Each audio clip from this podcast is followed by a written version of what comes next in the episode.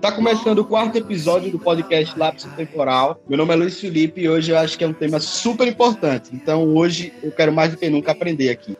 Oi, galera. Eu sou Camila Mendes, sou cineasta e eu mato a cobra e mostro a cobra porque pau pode ser qualquer um. tá vendo? Eu não sei nem como. E aí, galera, meu nome é Vitória. Hoje eu tô aqui pra falar menos abobrinha e aprender com a galera legal aí. Fala, galera do Lapso. Bom dia, boa tarde, boa noite. Não sei em que hora vocês estão ouvindo isso. Natanael aqui pra vocês, no quarto episódio do nosso podcast do Lapso Temporal. Se você chegou até aqui, aproveita esse podcast que tá mais que especial e depois vai lá pro nosso Instagram, vai ver nosso conteúdo, vai ver nossos outros três podcasts que estão mara também. E aí eu quero que meus três convidados maravilhosos se apresentem. Oi, gente, eu sou Isadora. Eu fui convidada pelos meus amigos para falar sobre duas coisas que eu gosto muito, coincidentemente: filmes e filmes LGBTQ. Ao contrário de Vitória, eu estou aqui para falar abobrinha, mas eu espero que a minha participação seja aproveitada. Oi, pessoal. Sou Bruno, sou professor, geógrafo. Eu não estou aqui ao acaso. O tema tem relação com a minha condição de existência. Se fosse para escolher uma palavra-chave para definir esse podcast, a palavra seria superação. Ao longo do podcast, vocês vão entender por quê. Oi, gente, eu sou Lara Faro. Fui convidada pelos meus amigos para participar desse podcast com um tema muito importante que a gente tem que discutir não só nesse mês de junho, mas todos os meses do ano. Então fica a dica aí para me chamarem mais vezes, até para outros temas. E é isso. Estou muito feliz de participar aqui. Bom, então vamos lá. Como já falamos aqui, o tema hoje, a relação do cinema com o mês do orgulho LGBTQIA+. Então a gente vai tentar fazer um pequeno apanhado histórico, fazendo a relação do cinema com o tema e explicar esse começo, né? Explicar a sigla, o que quer dizer a sigla LGBTQIA+, o que é a rebelião de Stonewall, como começou, por que junho é o mês do orgulho, o porquê de certas representações no cinema, como Lara já falou, não só no mês de junho, mas eu acho que em todos os meses, na nossa cabeça, na nossa vida e na nossa sociedade. Então, vou parar de enrolar e vamos lá, vamos seguir o podcast, solta a vinheta.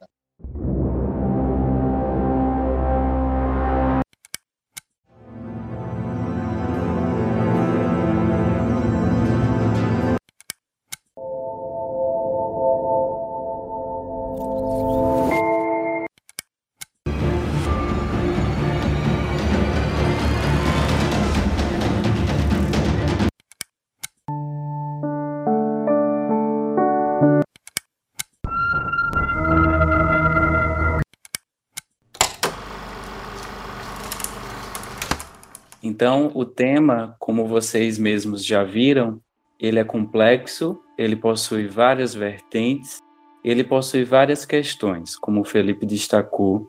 O nosso ponto de partida para entender a sigla é a história, não é o acaso. Por ser um movimento, ele caminha na história, ele possui um contexto, a sigla, a bandeira e o próprio movimento, eles não surgem ao acaso. Nós precisamos saber onde, quando e por que ele surge. Então, 1969 é um marco para o movimento LGBTQIA+, que é a sigla mais completa em 2020, segundo pesquisadores de Oxford. Esse ano em específico, representa a luta empreendida em Stonewall. Stonewall foi um bar em Nova York que ocorreu uma manifestação de pessoas contra a perseguição e contra a violência policial daquele dia, 28 de junho. Por isso, o mês de junho para representar o movimento LGBTQIA+. Esse bar ele existia desde os anos 60, ele era um restaurante ele foi comprado pela máfia dos Estados Unidos para aproveitar a proibição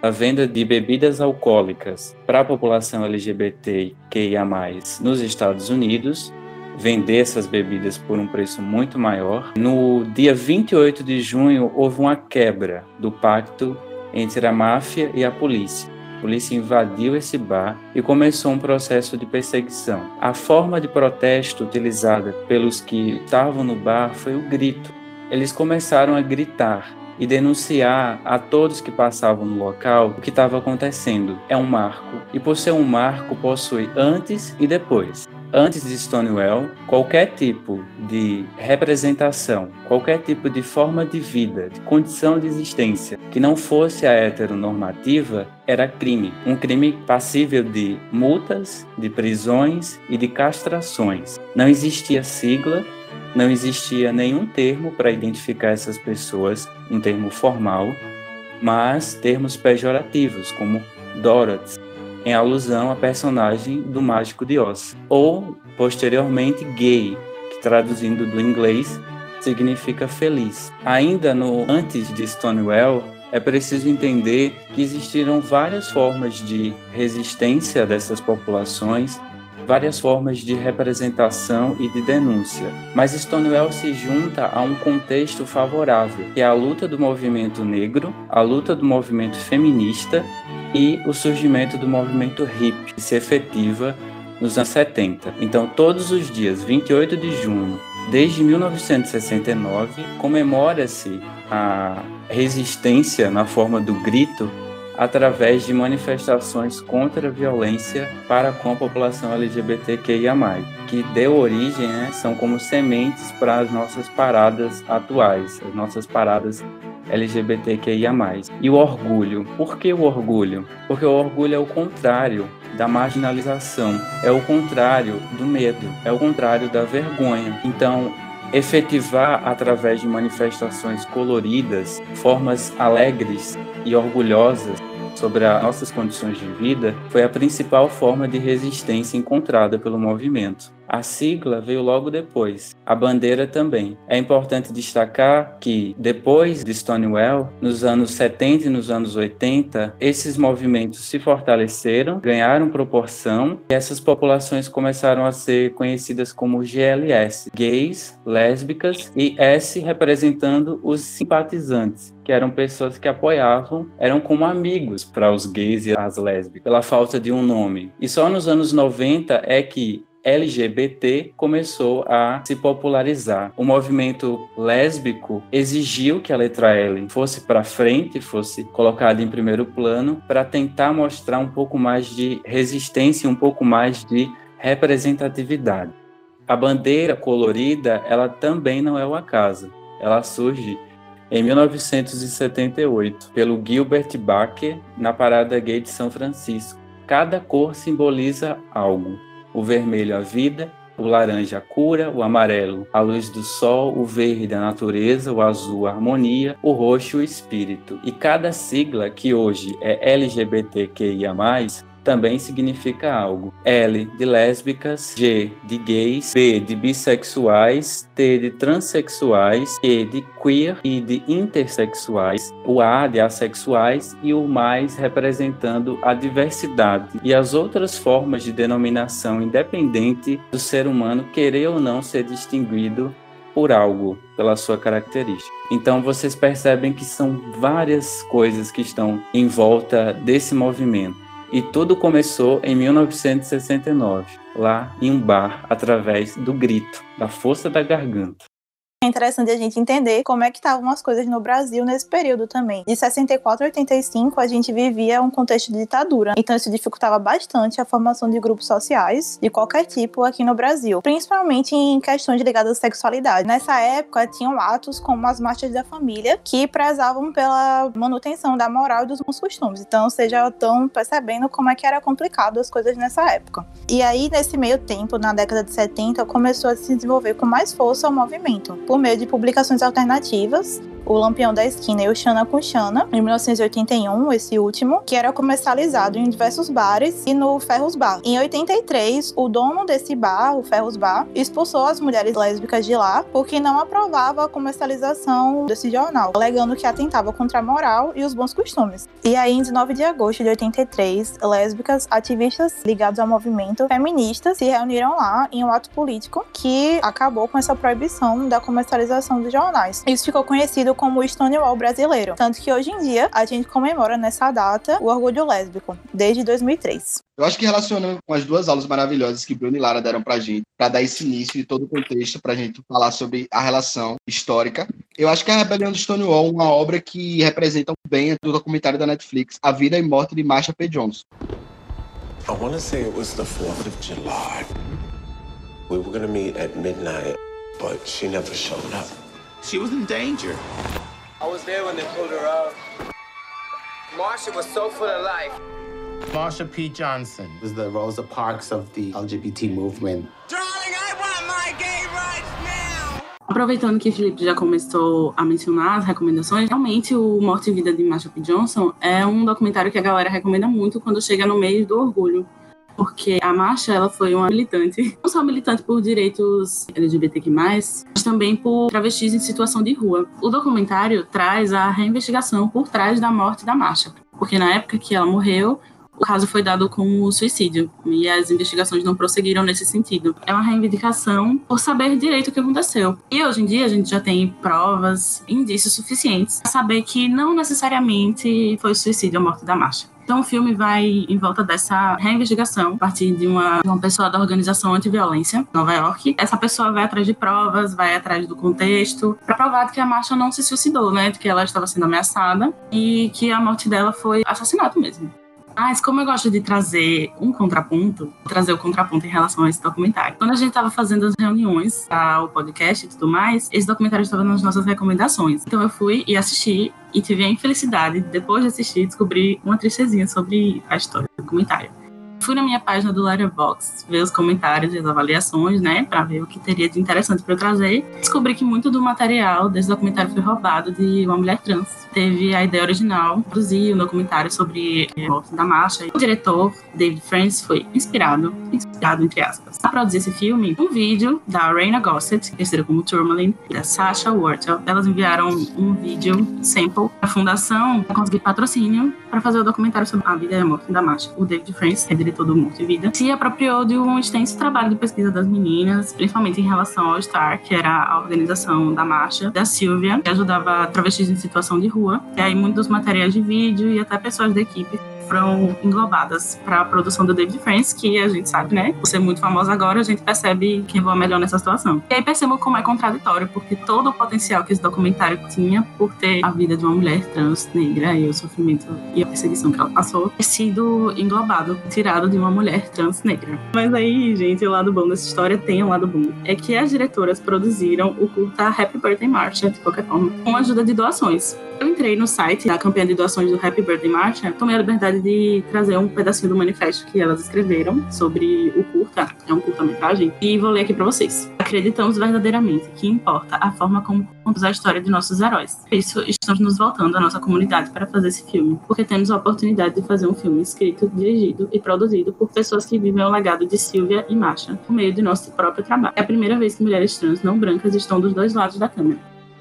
Então, galera, eu também acho muito importante a gente entender que a arte e o cinema como um todo é um espelho da sociedade, sendo um reflexo da mesma, pois é nela que traduz todo o espelho daquele tempo, ou seja, tudo aquilo que rola na sociedade é traduzido pela arte, né? O homem como criatura artística, ele expressa tudo aquilo que ele vê e sente, fazendo a reflexão da sociedade em que vive. Então é aquela paradinha que você já falou, de Oscar Wilde, né?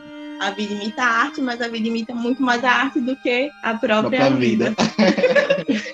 A história LGBTQIA+, no cinema não foi diferente da vida real. Teve muita luta, muita resistência para serem respeitados, reconhecidos, terem visibilidade. E aí no cinema, dificilmente eles conseguiam espaço, evidente, porque se na vida real já estava complicado de serem vistos na sociedade como igual, na ficção a história só se repete. Então, na primeira representação que a gente tem no cinema foi no filme Dixon Experimental Sound Film, que foi de 1895 e que foi o primeiro filme a ser gravado ao vivo, com apenas assim 17 segundos. Consiste em quem? Três homens, um cara tocando e dois dançando juntos. Isso aí já bastou para virar o tititi da estrela naquela época para a sociedade. E o nome do criador que falou sobre isso foi Vitor Russo, e ele denominou esse filme como The Gays Brothers. Ficou conhecido assim, mas só tinha isso. Um cara tocando, dois homens dançando juntos. 17 segundos só. Mas aí, tempo dando uma passada, eles existiam, resistiam cada vez mais. E aí Hollywood teve que mostrar isso também, né, na arte, no cinema. Só que representavam de uma forma não tão verdadeira, porque representavam pouquíssimos. E quando era visto, era padrão estético. Dois homenzinhos assim, só dando um selinho, assim como duas mulheres. Uma coisa pouca, uma coisa rara de se ver. Não tinha um contexto por trás desses personagens. E aí a gente começa a falar sobre os filmes. O filme Asas, lá de 27, ele tem o beijo entre esses dois homens. Mas como eu falei, aquela coisinha ali rara, carinhos ali bem padrão, másculos do caramba, e tem esse beijo. Mas aí ganha, né, o Oscar como melhor filme, então já é um degrauzinho ali a mais. É uma coisinha ali pra a gente falar assim, opa, estamos sendo representados. Uma broderagem, uma broderagem, mas uma broderagem que ganhou o Oscar.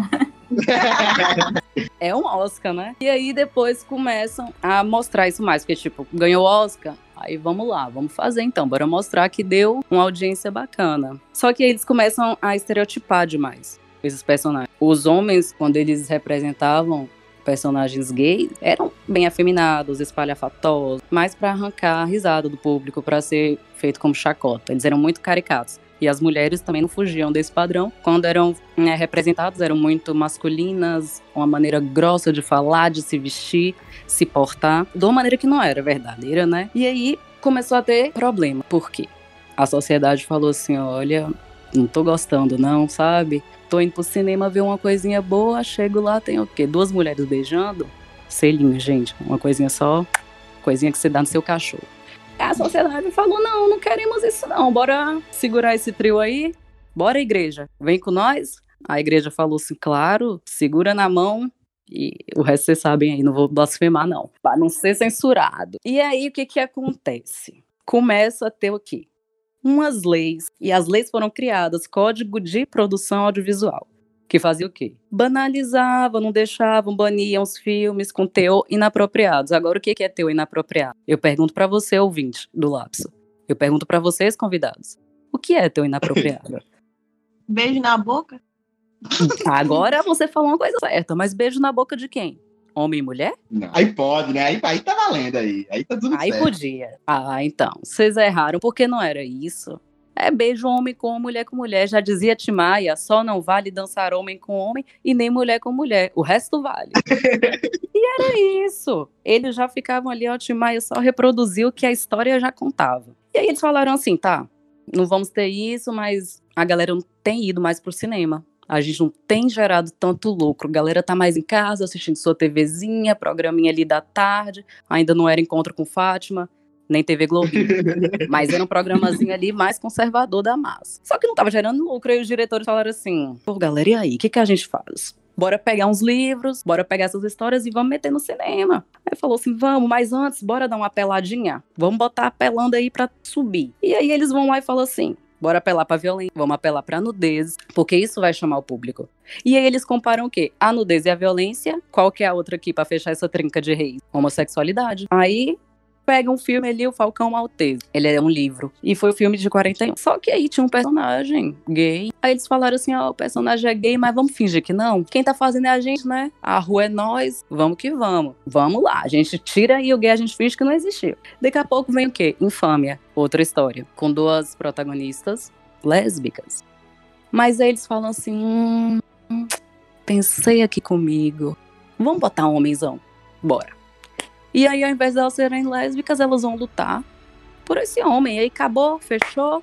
Aí outro falou: opa, já tá assinando aqui o contrato, vai bombar. Era dessa levada o cinema. Quando eram representados, eram representados como vilão, personagem que não tinha nome, personagem secundário, palhacinho, era a escada do protagonista, eles morriam do nada. Falava assim: ah, então tá, bora matar ali, só de zoa, bora. Então ali, menos um na vida. Só que aí as produções independentes começaram a falar assim: peraí, se essa galera grande não quer falar, vamos falar. Vamos que a gente também aqui tem vez, tem voz. Pensaram, coitados. Como eu pensei também na faculdade que um dia teria voz.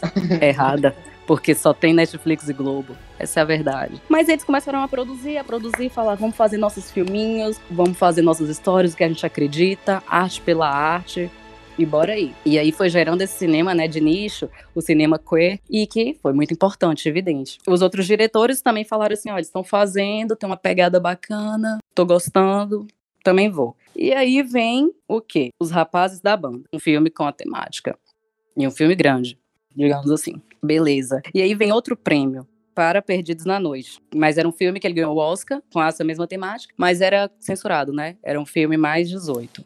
E aí, depois disso, eu vou só fazer aqui uma lista da evoluçãozinha, não vou falar de todos, mas vou falar, caso vocês que estão me ouvindo agora queiram dar ali uma pincelada também, saber um pouco mais da história. A gente vai ter Perdidos da Noite, O Falcão Maltese, Infâmia, Asas, Os Rapazes da Banda, Juventude Transviada, A Ponte do Desejo, Diabólicos Sedutores, Cabaré, Querelle. E Querelle eu super indico, tá, galera? É de 82, ele é o mais recente.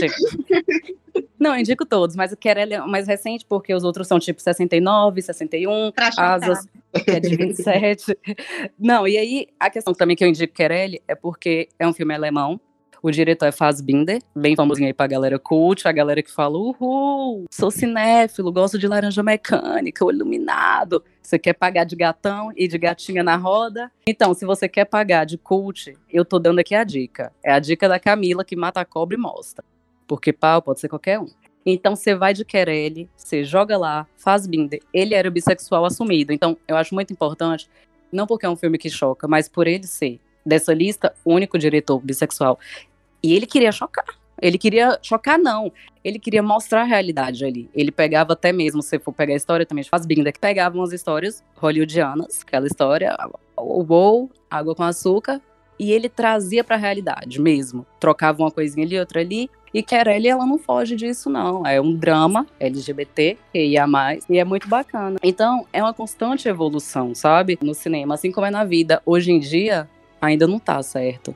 Ainda não são representados como deveriam mesmo, mas assim, um salto de hoje em dia a gente assistir grandes produções, porque não dava também pra. Tem, tem uma hora que não dava mais pra deixar a galera invisível. Por exemplo, a gente vê a história do jogo da imitação.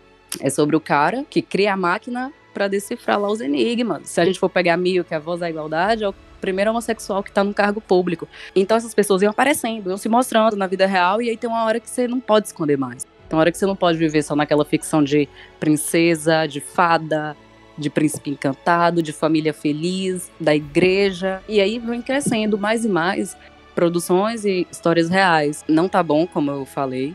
Temos que evoluir mais. E deixo já uma crítica que ainda falta muito por questões de muitos héteros escrevendo, roteirizando, dirigindo. Então é muita visão deles e não realmente a classe falando delas pra elas. Falta então muito. Essa é uma pincelada da história do cinema. Vocês pegam aí, Googlezinho, pega todas essas dicas que eu dei, joga no Google, dá uma decorada, meu filho. Você coloca isso aí na bio do Tinder, vai ser só super like. Pode escrever. Pode me cobrar depois na DM, porque vocês vão pagar de cult, uma coisinha rápida, com 10 minutos vocês viram cineasta. Eu acho interessante também, pelo que você falou, Milas, a gente tá tendo uma representação agora na televisão. É sério, não, mas é sério. É o que, Cro? É sério, gente. Eu faço questão de dar essa representação, porque Crow, se você assistir, gente, ele é torturado pela patroa dele. Ele é, ele é chamado de slave, dos piores nomes possíveis.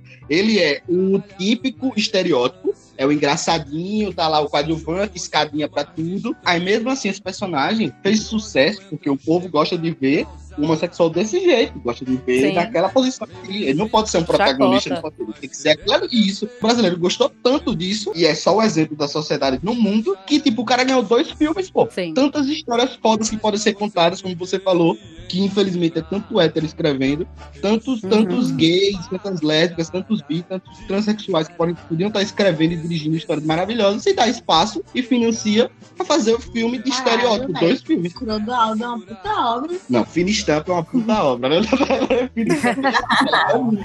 Ela é tão. Não, Fina Estampa é tão ruim que ela dá a volta e fica bacana, mas isso é horrível, velho. Olha, Felipe, eu acho uma blasfêmia depois de tanta coisa rica que eu trouxe, você linkar com fina estampa, sabe? fina estampa. Não valeu de nada essa minha pesquisa, parece que não Mas valeu de nada. com o povão. É isso aí. É pra galera também é da massa, pra galera. Mas é uma coisa muito bem pontuada. A gente tá brincando aqui, mas realmente, como depois foram representados na TV, nas novelas, né? Porque aqui no Brasil a gente sabe que Brasil, México, tipo, forte também é telenovela, né? Mais do que o cinema, né? A gente vê produções foda lá em Bollywood, A Hollywood. gente vão falar mal da Marimar agora, não acredito. Mas assim, ainda falta a verdade. E também a gente vai. Ah, Vamos deixar correr, porque esse podcast aqui vai, vai render. Ainda bem, porque o assunto precisa. Precisa ser falado. Como foi também dito já, não só nesse mês, mas é um assunto, ó. Que precisa muito, que já foi calado durante muito tempo. Então, mas aí no decorrer também a gente vai falar sobre vários pontos de como tem mais filme de homossexual homem, como tem só diretor também homem quando você vai pegar essas produções que não tem não temos muitas mulheres. E a pergunta que não quer calar é assim: não formamos cineastas mulheres? Porque eu cursei e, olha, na turma tem mil vezes mais mulher do que homem, né? Mas também fica essa questão.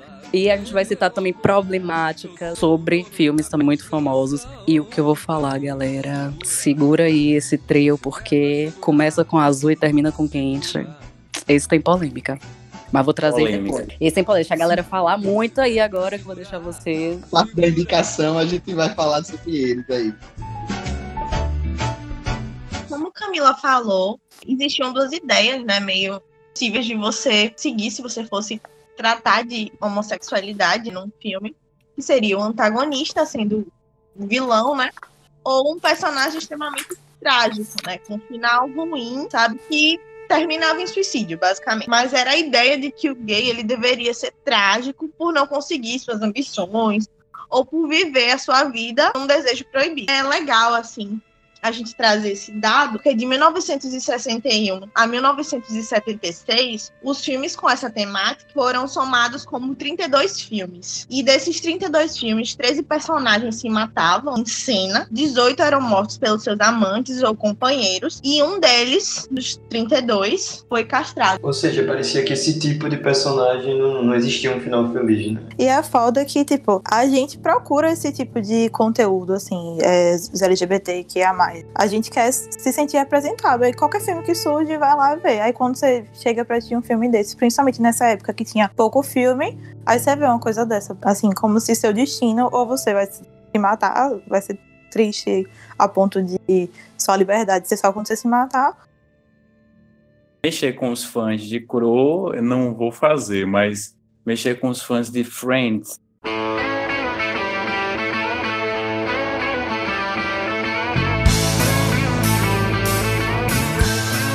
É, é, difícil fazer essa crítica por ser uma série tão Você popular.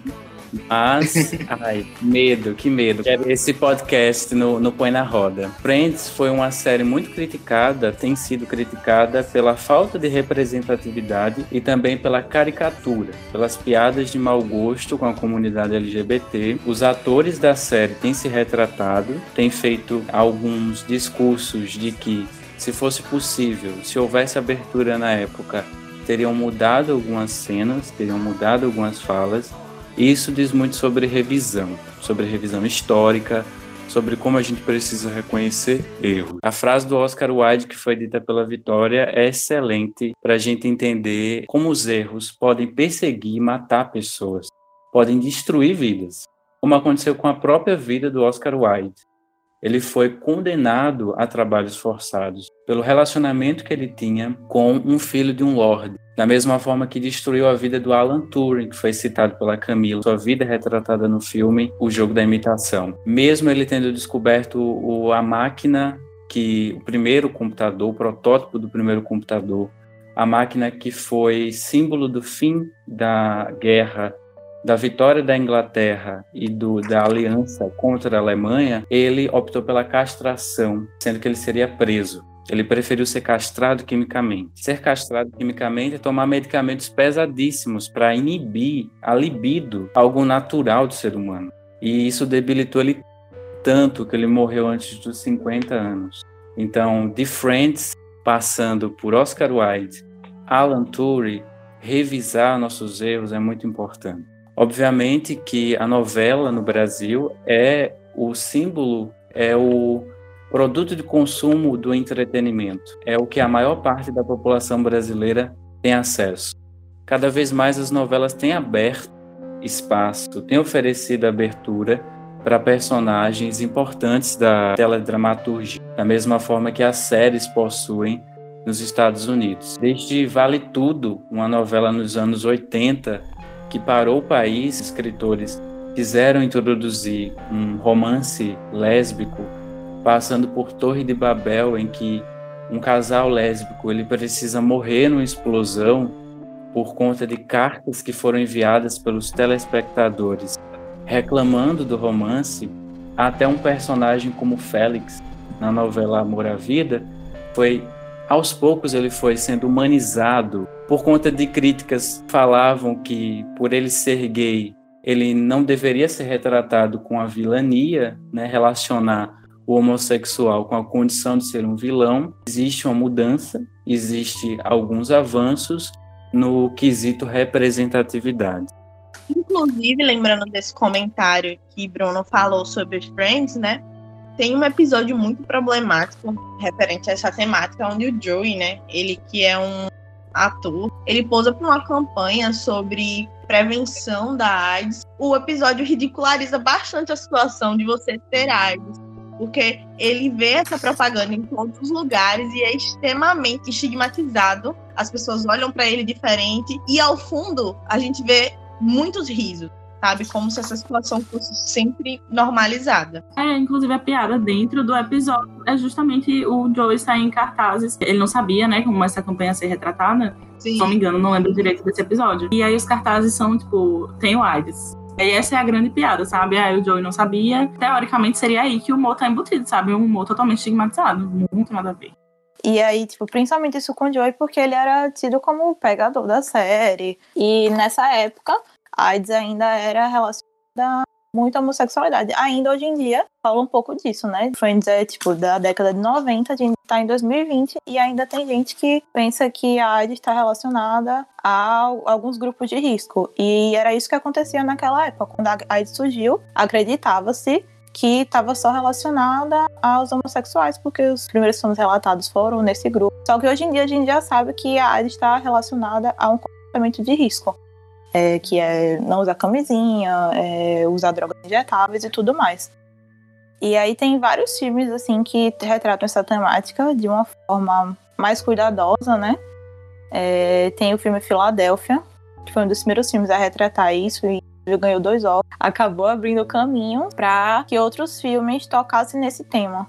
Eu acho que a gente também pode fazer um adendo daí, que é meio que Hollywood se utilizou, se antes o gay ele tinha uma finalidade como trágico, ele meio que se apropriou da própria tragédia social em si. Então é meio que nesse momento ainda se estigmatizou essa questão do gay trágico, um fim trágico que teria a AIDS em si. Então, passado esse apanhado histórico aí, né, que nossos colegas fizeram brilhantemente, a gente vem para as produções mais atuais, né, tanto no âmbito do cinema quanto no âmbito da TV, né, das séries. A gente vê que houve certos avanços, mais representatividade em relação a personagens LGBT, em relação a finais mais adequados, felizes para esses personagens. Só que o espaço desse tipo de personagem na TV e no cinema ele ainda é muito pequeno, né? Ele ainda causa desconforto nas mídias, causa desconforto nos grandes públicos. E isso vai se revelar na produção de grandes filmes. Inclusive, o filme Azul é a cor mais quente, que teve uma repercussão estrondosa no mundo todo. Então, como Nathanael deu um, little spoiler aí sobre Azul é a cor mais quente, agora eu vou seguir essa estrada aqui, uma carreira só. Vou falar sobre. Então, Azul é a cor mais quente, ele vem para quebrar digamos assim, barreira, uma das questões. Ele vem para polinizar, outra questão. Ele vem para dar voz para as mulheres lésbicas? Outra questão. São perguntas e que tem muitas respostas, evidente, cada um vai ter um ponto de vista sobre esse filme. Eu vou falar aqui um pouco do meu, enquanto telespectadora desse filme. Esse filme é de 2013, é do diretor Abdel Latif Kechiche, para muitos um FDP, para outros um grande homem. Mas é isso aí. E é nessa levada que eu vou falando que Azul é com mais quente, na verdade, chama a vida de Adele. La vida d'Adele. É o quê? Um quadrinho. É um quadrinho, e nesse quadrinho tem a historinha delas e é uma trilogia. Mas também temos o quê? O livro. E o livro é de Julie Marrow. Adele conhece Emma, a famosa menina do cabelo azul. E aí vai se passando, a menina ali de no auge de seus 15 anos, 16, se descobrindo que namora com um cara por causa dessa pressão da sociedade, das suas amigas já estarem ali no rally rola, tempo de escola que você tem que se encaixar em um grupo e vai mostrando toda essa vivência dessa menina adolescente, como ela tem a relação também com as amigas, tanto que ela é dedicada ou não é, o que ela gosta, o que ela não gosta. E aí vai focando a partir do momento que ela encontra com Emma, a história vai caminhando aí para esse romance. É um filme muito importante porque ele mostra esse romance, uma leveza, uma realidade, uma coisa ao mesmo tempo crua, uma coisa que tá ali ao mesmo tempo não tá, e a gente começa nessa levada filosofar, que no final das contas não dá nada com nada e ninguém entendeu, mas ele tem três horas e você entende tudo, e você se encaixa também naquelas personagens. Em algum momento a gente vai se encaixar nesse drama, nessa vivência de Adele, a gente se coloca também nos pensamentos dela. Livro, pra quem eu, ele é bem mais focado nas duas, enquanto o filme é, bem focado em Adele. Por que ele teve tanta polêmica ao redor desse filme? Lembro que ele ganhou a Palma de Ouro, Festival de Cannes, foi a primeira vez. O prêmio foi repartido para três pessoas, que foi para o diretor e para as duas atrizes. E aí que começa toda essa polêmica, porque uma das protagonistas, Lia Sidhu, ela era intérprete de Emma. Ela estava chorando, ela chorava muito na coletiva e todo mundo achou no começo que era emoção, né? Tão emocionada com a história. Mas, na verdade, ela se revela sombria do que esperávamos. Por quê? Quando a gente assiste o filme, a gente fala, gracinha, olha, tá ali, tá na TV, duas meninas beijam e transam e mostram e aquilo. Protagonista ganha um prêmio, tem visibilidade, passa ali em vários festivais. A Adele, no filme, ela ganhou muitos prêmios. Foi aquele filme ali que deu realmente o boom na carreira dela, foi ganhando, foi ganhando, foi ganhando. Só que a gente vai começar essa problemática porque ele a conta que não foi bacana. E por que, que não foi bacana? Volto no ponto da polêmica, sexo. E a autora do livro, Julie, ela falou que não gostou, ela criticou. Ela já criticou em primeira mão, a escolha das atrizes e as cenas de sexo. Ela disse que parecia mais um pornô e que no livro não era aquilo, não concordou. E foi barrado em alguns cinemas, né? De alguns países, se não me engano. Ele foi tido também como pornô. Na época lançou também Ninfomaníaca, outra problemática. Quem quiser, favorita aqui que a gente fala também desse cara, Leros Montrier. E mais o que que acontece? Voltando. Não só uma cena de sexo entre duas mulheres, não. Não foi só isso. Abdel foi mais além e falou assim: duas mulheres, check. Transando, check. Explícito, check. Sete minutos seguidos de cena de sexo entre duas mulheres, check também. E aí que começa o rebucete, os amores. Porque foi a forma como ele dirigiu esse filme, porque para um já foi o filme, que o livro também já era muito bom, o quadrinho era muito bom, ser representado parecia ser ali a glória mesmo. E ganhar o Kanye era a cereja do bolo. Falava assim: olha aí, temos o filme perfeito sobre a temática LGBTQI, lésbica aqui focada nessas meninas. Temos, sim, temos, conseguimos. Yes, we can. Só que não foi assim que a banda tocou. Abdel, ele tem um método. Aí que diretores têm métodos. Pode ser tema aí, ó. Tô dando outra dica, tema, falar sobre diretores, como que eles lidam com tudo e todos os seus métodos.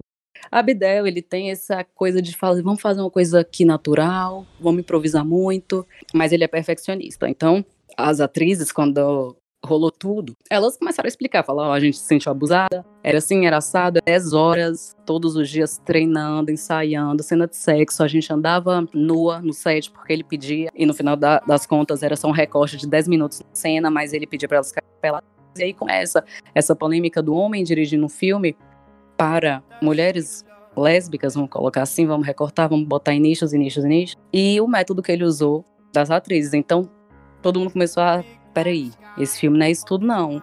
Peraí, esse cara só quis o quê? Fetiche. Ele só quis ver mulheres transando, mulheres se agarrando. Porque também, muitos héteros gostaram do filme, comentaram besteiras, falaram que se masturbavam vendo.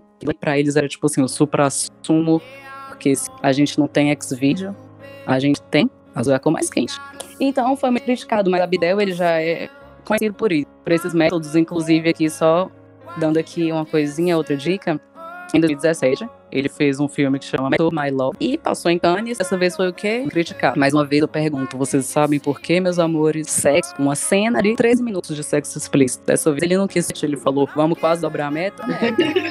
E aí ele botou lá 13 minutos da massa. Muita gente criticou, falou: Pera aí, Abdel, segura esse teu trio. Você quer ir pro ramo? A gente tem ali brasileirinha, vai por aí. Mas aí teve toda essa polêmica. Mas ainda assim, eu acho que a Zoca Mais Quente aí representa um avanço, porque conta uma história de amor finito, como tem que ser. E só para fazer aqui um link, a gente vê a diferença de Azul Quente. Eu vou citar aqui filmes que foram dirigidos por mulheres.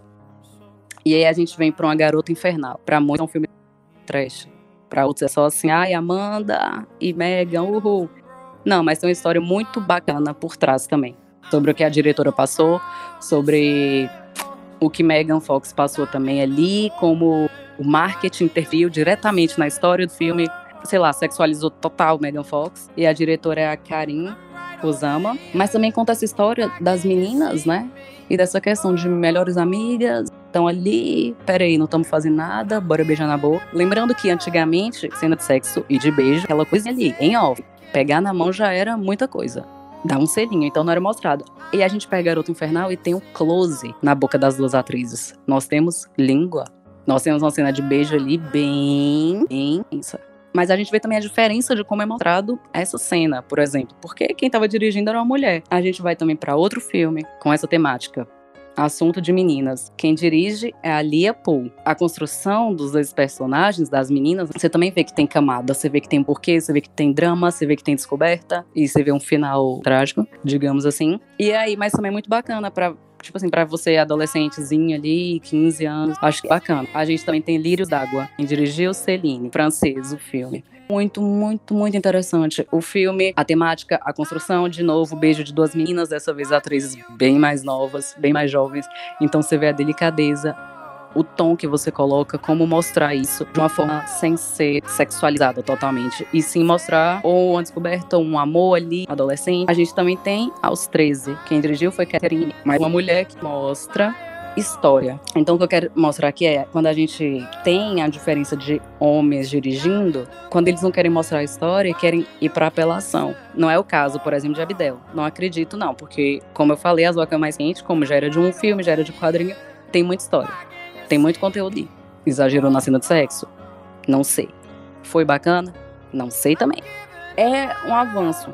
É um avanço. E as Vacas Mais Quentes é esse avanço. É um marco dessa história. Mas vou falar também para não falar assim, olha Camila, é morte ao homem? Não, não é verdade. Porque você tá agora também um filme com o tema LGBTQIA+, dirigido por uma mulher e que é chamado de Below Her Mouth. É de April. Assim, o que dizer desse filme? Não tenho o que dizer, né? Aí a gente vem a diferença entre história e apelação. Ela quis ir por um viés com mais quente e bateu ali num Rita Cadillac. Não sei. Foi ela, foi nenhuma, bateu ali errado. Mas é isso, também dirigido por uma mulher, quando você se perde, não sei se você quer mostrar muito ou se você quer chocar, ou se para ela também, obviamente, era aquilo que ela queria mostrar, a gente também tem que respeitar. Ah, eu tô aqui numa levada mais cômica e mais irônica, para deixar bem descontraída para vocês entenderem. Mas é isso, é ver essa questão do homem dirigindo, da mulher dirigindo, de como é mostrado as histórias, qual é o meu público, o que, que eu realmente quero atingir. É o Pink Money, ou porque é importante sim serem representados, porque é importante estar no Festival de Cannes, mas não só os prêmios. É importante estar numa faculdade, é importante estar no streaming, no YouTube, que hoje em dia todo mundo tem essa plataforma. Então, continuando, né, depois dessa aula que Camila nos deu sobre o contexto atual, sobre o azul é a cor mais quente, o contexto atual também traz algumas questões de resgate, como, por exemplo, a epidemia do HIV nos anos 80. Os anos 80 como uma quebra, uma ruptura na própria luta do movimento. Então, é como se a atualidade resgatasse coisas que deveriam ser tratadas nos anos 80 pela falta de informação, pela fake news generalizada e via a doença como uma forma de estigmatizar ainda mais a comunidade. E já que a gente está falando sobre arte, o cinema e a TV expressam isso e eu destaco aqui duas indicações. Filme Clube de Compras de Dallas, um filme de 2014, e a série maravilhosa chamada Pose, da Fox. A série que ainda está na TV, que começou em 2018. Começando com o Clube de Compras Dallas, a despeito das interpretações maravilhosas do filme, indicado ao Oscar, vencido pelo Matthew McConaughey, pelo Jared Leto, tem polêmicas em volta da interpretação do Leto por interpretar uma transexual, um movimento cobrou muito da direção do filme. Não haver uma personagem trans, mas é um debate que a gente pode deixar para depois. Aqui nós temos um personagem principal, que é o Ron Peon do Texas, por isso um clube em Dallas. O Texas, um estado extremamente conservador, que no auge da epidemia do HIV, o Ron ele descobre que tem um vírus que está prestes a morrer. Os médicos dão 30 dias de vida para ele, ele se desespera, ele começa a dizer que ele é homem, que ele é macho, que ele não tem o um vírus, porque é um vírus de viado, ele usa esses termos. Na construção do personagem, o Matthew McConaughey se entrega, ele incorpora esse papel de cowboy heterossexual, extremamente mulherengo, é que usa e abusa de drogas, de sexo à vontade. Enfim, constrói essa caricatura, é apresentado para a gente e apresentado também ao seu espaço em volta, né? O que é um rodeio no Texas? É um lugar, é um espaço machista, extremamente homofóbico. E lembrando que os Estados Unidos nos anos 80 era governado por um presidente extremamente conservador. Se hoje a gente tem o Bolsonaro no Brasil, Os Estados Unidos tinham Ronald Reagan, que foi conhecido por ser um conservador ferrenho e por excluir do debate das qualquer coisa que tivesse a ver com diversidade e qualquer coisa que tivesse a ver com HIV. Colaborou com essa estigmatização. Então é difícil retratar esse contexto sem uma carga de drama, sem um peso emocional. Quando ele descobre, né, ele vai trabalhando com isso, ele vê que não tem escolha, ele está morrendo mesmo. E ele começa a pesquisar várias informações. O ano é 1986, auge do vírus. Ninguém sabia muita coisa e por isso a desinformação. Ele começa a descobrir que existem estudos, existem pesquisas sobre uma droga chamada AZT, é uma espécie de droga para combater o vírus, mas que debilita muito o, as pessoas que estão no estágio avançado da doença, que é no caso o ROM. O que é o clube de compras? É um clube em que se comercializam drogas e proteínas e não são aprovadas pela Federação de Saúde dos Estados Unidos e que foram traficadas do México pelo ROM, né? e que na prática ajudam os portadores do HIV a viverem mais. Não existem estudos nos Estados Unidos, mas no México o médico foi caçado, ele faz estudos e comprova que essas proteínas, essas vitaminas prolongam a vida das pessoas, não são tóxicas e, e usam princípios naturais. Só que a Federação de Saúde está mais interessada no lucro. Um debate sobre como a busca por coquetéis, por inibidores, é, favoreceu a busca bem de lucro por parte dos grandes conglomerados de saúde. A virada é quando ele precisa adentrar bares gays, ele precisa conhecer outras trans, ele precisa entrar em contato com o mundo LGBT para poder salvar a própria vida. E ele não fica satisfeito. Para criar um clube, ele precisa formar uma comunidade, ele precisa ser no mundo LGBT, sem necessariamente perder a sua própria masculinidade, perder a sua heterossexualidade. Então é muito bonito como o filme trabalha essa virada, porque isso desemboca no final do filme. E só completando essa enaltecida aí, Bruno, que você tá fazendo pra Clube de Compras Dallas, eu queria falar do diretor, né? O filme é dirigido por Jean-Marc Vallée, que é um cara que eu pago um pau pra caramba, né? Que ele é o diretor de Big Little Lies, pra quem conhece aí. Eu, eu gosto muito dele, particularmente. É incrível o filme. Não tem como, esse filme é para ser pesado mesmo. É para tocar em feridas abertas nos Estados Unidos e no mundo e para tentar acabar com a desinformação que até hoje de que a AIDS é uma doença de gay, né? O próprio Ron foi muito afastado, foi muito estigmatizado pelos próprios amigos por ter o vírus, então chamavam ele de sangue de viado. Tem uma cena que fala muito sobre a evolução dele. É, e ele obriga o ex-amigo, o ex-colega dele, a cumprimentar a Ryan, que ele não queria tocar na mão da Ryan, e ele obriga, ele pega no pescoço do, do ex-amigo e diz, aperta a mão dela, cumprimenta ela. E essa, essa cena é maravilhosa.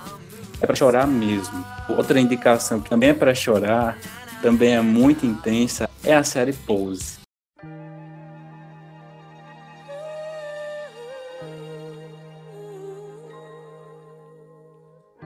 Eu não tenho como falar de Pose sem falar com empolgação. Só de ouvir aquele personagem do Billy Porter falar a categoria é. Qual é a categoria da noite? Qual é a categoria do baile?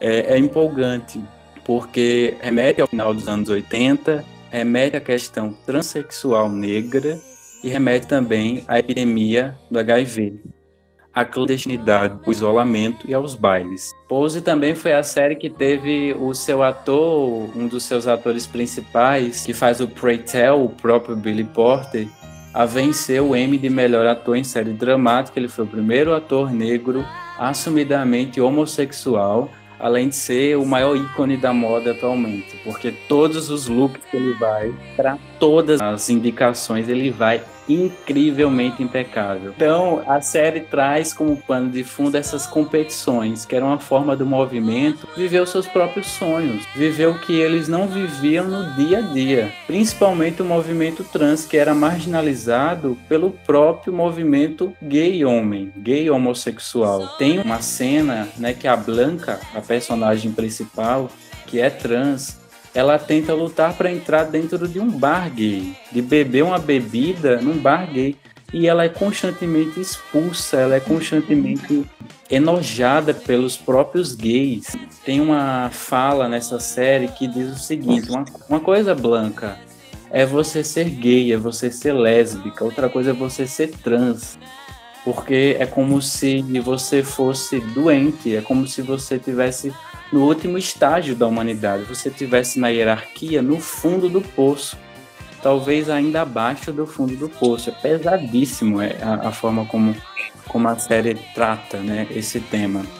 Então, o que são esses bailes em Pose?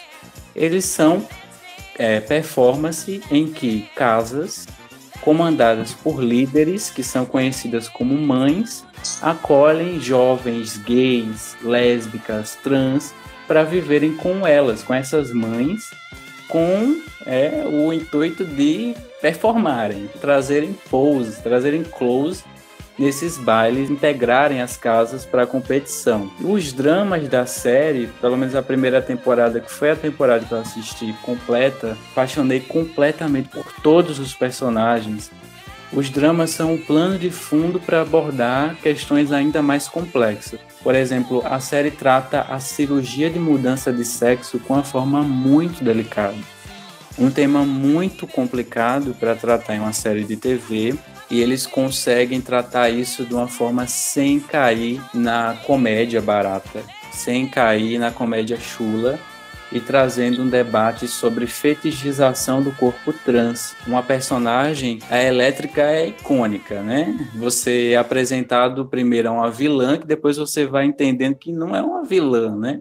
É um ser humano como qualquer outro que sofreu várias coisas e que dá a volta por cima do jeito que ela tem, que ela dá. E ela sente que para se sentir completa, para se sentir uma mulher, ela precisa fazer a cirurgia de mudança de sexo. Ela faz, mas depois ela é negada pelo próprio senhor, né, que pagava ela, que tinha relações sexuais com ela e que dava uma vida de luxo para ela. Ela é expulsa.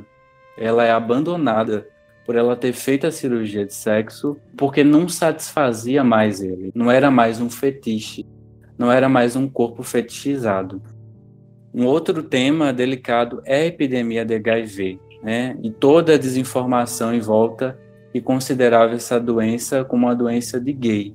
E tem uma fala do Billy Porter, do personagem Preytel, que diz muito sobre aquele contexto.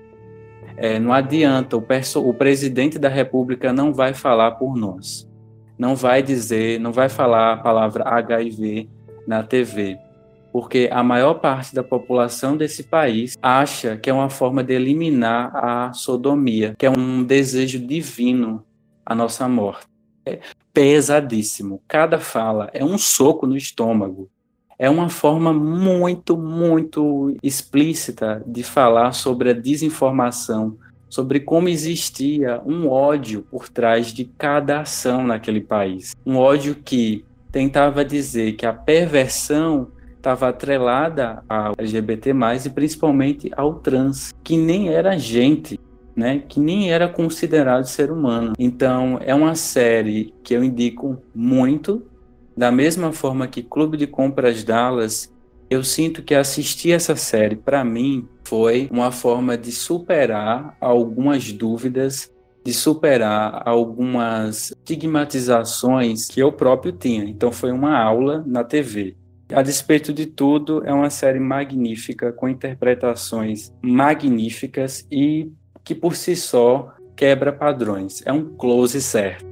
Ela se passa mais ou menos nos anos 80, 90. E uma coisa que a gente vê muito forte é essa discriminação que você descreveu na cena da Blanca sendo expulsa desse par gay, né? Infelizmente é uma coisa que não ficou no passado, né? Essa discriminação dentro, dentro da própria comunidade das pessoas trans. As trans são colocadas de lado, são gay branca e tudo mais. Mas, pegando esse fio que você falou de pose, eu vou falar sobre Paris is Burning. Paris is Burning é um documentário, na verdade, e Pose traz muitas, muitas referências dele. É um documentário de 91, ele foi filmado durante a segunda metade dos anos 80, mas só foi lançado em 91. Em linhas gerais, trata da cultura dos ballrooms em Nova York. As competições em categorias, envolvem prêmios ou não, entre as casas ou não. O que eu queria falar é uma definição que é dada no próprio documentário sobre o que são as casas. É uma explicação sobre o que são as casas, o que são as mães, essas matriarcas, né? Que abraçam os jovens que estão em situação de rua, jovens LGBT, que é, que é mais situação de rua. E aí uma fala que é a seguinte. As casas são famílias para aqueles que não têm família. É um novo significado para as famílias. Trata-se de um grupo de seres humanos com laços em comum. E aí, eu gosto dessa fala especial, primeiro porque é muito bonita, né? Segundo, porque ela não reduz as casas e as famílias dentro dessa cultura, dentro desse contexto, à sua herança, ao sobrenome. As casas têm sobrenome de suas matriarcas, né? De suas mães lendárias, em sua maioria mulheres trans, mulheres trans negras enfim, não reduz as casas a essa herança das competições. Mostra também as relações que se firmam entre aquelas pessoas LGBTQIA, dissonantes, marginalizadas. E aí o documentário traz mães lendárias, incríveis, como a Crystal LaBeija. Toda a origem dessas expressões que a gente conhece, mais popularizadas por RuPaul e tudo mais. Então, quem é fã de RuPaul, é, dever de casa assistir Paris is Burning, vai encontrar muitas referências, vai descobrir porque a gente fala tanta coisa, o que é, é reading, sabe? E tudo mais. O que eu gosto em especial nesse documentário que ele mostra a realidade, mas sem fetichizar o sofrimento, que é algo muito comum, é, falando de narrativas transexuais. No documentário a gente vê o fato da prostituição, vê o fator da marginalização, vê o fator da violência. Do outro lado, a gente também vê o glamour, a ressignificação, das narrativas de sofrimento, a gente vê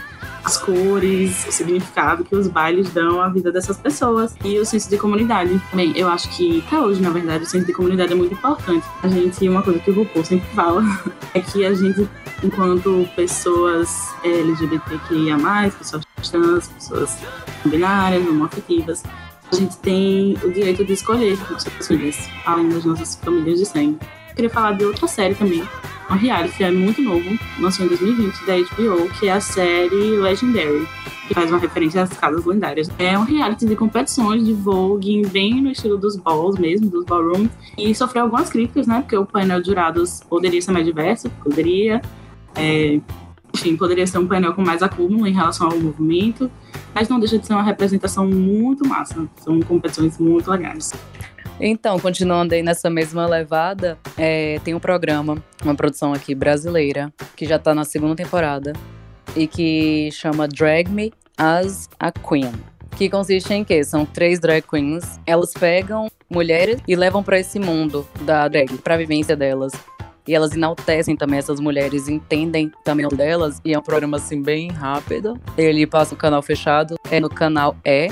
E é muito bom, cara, é muito bom. É essa questão que falta também um pouco, só falando dessa questão de produção brasileira também, já dando mais outra linkada, porque realmente o assunto é muito extenso. Assistam mesmo, valorizem. Porque acho que também é o mais importante que a gente tá aqui, obviamente, falando, falando, falando, falando é muito da nossa opinião, muito também das nossas pesquisas. Evidente, não é a gente não tá falando coisa que sai da nossa cabeça, são coisas reais, mas o nosso ponto de vista, com o nosso gosto pessoal. Mas a gente tem muito que aprender, sabe? Acho que não só lá na introdução de Felipe, mas no final das contas, todos nós aprendemos o tempo todo. Eu nunca vou saber como é estar tá na pele, sabe, deles e o quão difícil é, tipo, você só existir. Você querer existir, você querer viver, sabe? É uma luta diária. E aí eu vejo com privilegiados. Mas a gente exerce um pouco aquela questão, né, da empatia, quer dizer, não tanto, né, em tempos de desse nosso, nosso não, desse presidente de vocês, de vocês, digo alguns. É, meu mesmo não. Aqui também não. É, ele não? Eu ouvi um ele não coletivo? Yes! Com certeza. Ele não. E quem votou nulo e branco também, galera. Vocês têm culpa. É, é tem que ser responsabilizado por isso mas é de saber assim, que a empatia tá ali no lixo, sabe? E que ninguém tá nem aí para ninguém. E assistindo Drag Me a Queen, eu fiquei muito feliz de ver que tem uma produção falando sobre esse tema, de ver que a produção brasileira, três drags maravilhosas. Conheci, já amei, sei que cada uma já tem seu canal, tem gente aí que já conhece, mas espero que não fique só numa coisa de nicho e que expanda muito muito bacana que permaneça e que dure não só duas temporadas, que dure mais. Mas aí falando também que eu tinha me passado, mas a questão de produção brasileira, a gente não citou filmes brasileiros tanto aqui, por motivos de será que não tem? Será que é porque não tá na grande mídia? Mas a gente tem, assim, se é só pra dar selada rápida, a gente tem tatuagem, a gente tem flores raras. Eu acho que tem um que é um clássicozão, né? Virou um clássicozão. Hoje eu não quero voltar sozinho. Tem, Sim. sim. Bem famoso também. Vale a pena até como indicação. Tem Uhum. é, essa questão. Mas de ver assim que não tem tanta visibilidade, não tem tanto conhecimento. Isso é triste, sim. É, então por isso que não falamos tanto. E só aproveitando ainda a questão de dos transgêneros, a gente tem que citar aqui um filme Transamérica, muito bom, que é desse tema, falar de Tangerine Muito de bom. 2015, muito premiado também. Vejam, muito bom. E se for também série com essa mesma temática, a gente vai para Transparent. E aí vocês pesquisem, é, aprendam a, a querer sentar e aprender. Porque é o que a gente tem que fazer, sabe? Outros filmes brasileiros também, que eu tava lembrando aqui, tem Divinas Divas. Cazuza também é, toca um pouquinho nesse tema, além de falar da questão da AIDS, né? E Cazuza Sim. que é uma referência, assim, pra música brasileira. Então é bem Sim. massa o filme. É importante destacar também curtas. né? A Vitória falou sobre Hoje Eu Não Quero Voltar Sozinho, que foi um curta, 2010, se transformou em filme. Em 2014, eles inverteram o título e colocaram Hoje Eu Quero Voltar Sozinho. E tem um curta chamado Terra Sem Pecado, que fala sobre um tema bem específico, que é homossexualidade e questão indígena, através de entrevistas de jovens homossexuais indígenas falando sobre a luta deles pelo reconhecimento. E é muito interessante isso, porque é uma coisa que não veio da cultura indígena, né? Veio junto com a colonização. E aí o quanto esse, esse preconceito tá atrelado à igreja, né? Que Isso. trouxe todas essas noções de pecado e de culpa que está presente na sociedade indígena e muito na nossa sociedade também. Eu Acho que é uma parada pra, pra gente refletir. Não quis criticar tanto para não blasfemar. E essa vai ser a palavra. hashtag blasfêmia. Mas a igreja tá totalmente atrelada a isso, sabe? Desde os primórdios, sabe? E com os indígenas não seriam diferente porque eles catequizados. Para quem não estudou história, volte cinco casas, dez casas, vai lá para terceira, segunda série, vai ler um livrozinho. E é muito importante porque Terra Sem Pecado tem no YouTube, então não tem desculpa para você não assistir. 20 minutinhos, gente. Você senta, faz um omelete, ó, come ali, pega uma Nutella, não sei, abre uma cerveja, você fala mal do presidente no Twitter, enquanto tá assistindo e ainda aprende. Olha que coisa boa. Ainda vai aprender mais coisa, vai sair enriquecido dessa quarentena. Vai conquistar muita gente. Vocês estão vendo que meu foco é sempre nesse, né? Meu foco é sempre aqui no relacionamento. Se vocês quiserem mais também, é só pedir aqui de amores no cinema de- e de como vocês terem por tanto tempo, porque essa sou eu, né? Falo de amor e não tô vivenciando. Tô triste. Valeu, galera. Mas o amor é vivenciado de várias formas. Não precisa estar no relacionamento. Aí, Pô, militou. Militou. Não, Lara, Lara é... Eu adorei ouvir isso. Nathanael, é. Natanael tá sendo. Tá sendo... Não, não mudem, não mudem o foco pra mim, não mudem o foco pra mim. Só fazendo um comentário rápido, né, que eu, eu nem tinha planejado falar desse filme, só que agora vocês falando, eu, eu revisitei os filmes que eu já tinha assistido sobre isso. E um filme bem famoso até, que remonta essa, esse conflito, né, da igreja, é o filme Orações para Bob. Vocês já assistiram? já Ai, Nossa, bom. na escola. na Famoso, escola, né? inclusive. Na escola. vez. Eu também já assisti na escola, que é aquele filme que a mãe, né, que era extremamente religiosa, tem o filho, né, que nunca tinha tido nenhuma namorada, mulher, tenta arranjar uma namorada pra ele. Só que daí ele não consegue, né, é, acatar essa vontade que não é dele. Daí ele arranja um namoradinho, né, se eu não me engano ele foge de casa. Acho que ele foge de casa em determinado momento. O, a moral do filme é que toda essa situação, né, toda essa pressão psicológica acaba culminando no suicídio dele. E daí, a partir do suicídio, a mãe começa a repensar. É, acatar esse- essa negação da religião em relação à vida que o filho queria seguir era mesmo válido, né? E daí ela começa a repensar esses conceitos, certo e de errado. Até onde esse conceito da igreja tem que ser acatado? Esses conceitos que a religião dá são fiéis ao que se chama de amor, né? Ao que se chama de ensinamentos de amor ao próximo. A temática sobre religião e LGBT foi vista recentemente num filme polêmico aqui no Brasil.